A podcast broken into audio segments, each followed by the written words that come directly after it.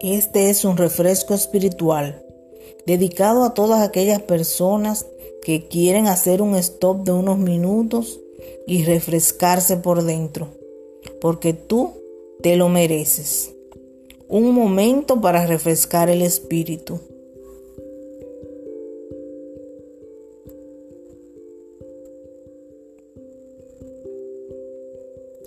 ¿Te ha sucedido que después de mentir hay gente que deja de confiar en ti.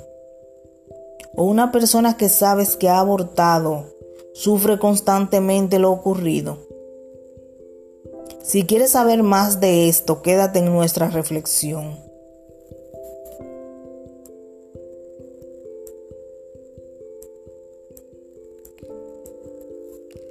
David y sus hijos, consecuencias del pecado.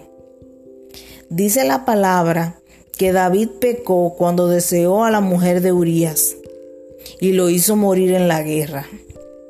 Sobre su persona cayó la consecuencia de haber pecado.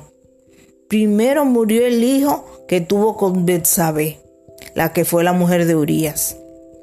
Pero no solo eso, sus hijos tuvieron historias muy fuertes. Su hija Tamar fue violada por su hermano Amnón y Amnón fue muerto por Absalón. Y por último, Absalón luchó contra su propio padre para quitarle el reino. Pero tú dirás, ¿todo eso por un solo pecado? Por un solo pecado la humanidad entera conserva la naturaleza pecadora de Adán y Eva. Y por un solo pecado puede cambiar el curso de nuestras vidas. A veces no logramos algo porque no queremos abandonar el pecado. Un pecado que puede ir desde una pareja en fornicación o un hábito de murmuración.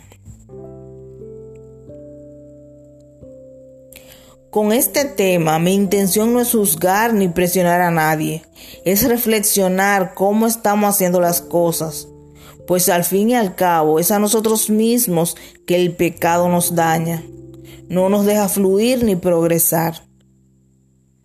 Si somos infieles nos perjudicamos a nosotros mismos y a nuestras familias. Si mentimos dañamos nuestra imagen. Y así cada tipo de pecado.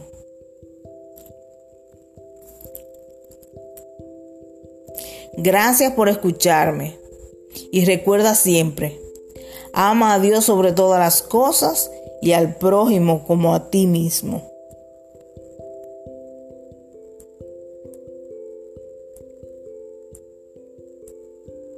y hasta un próximo capítulo de Refresco Espiritual.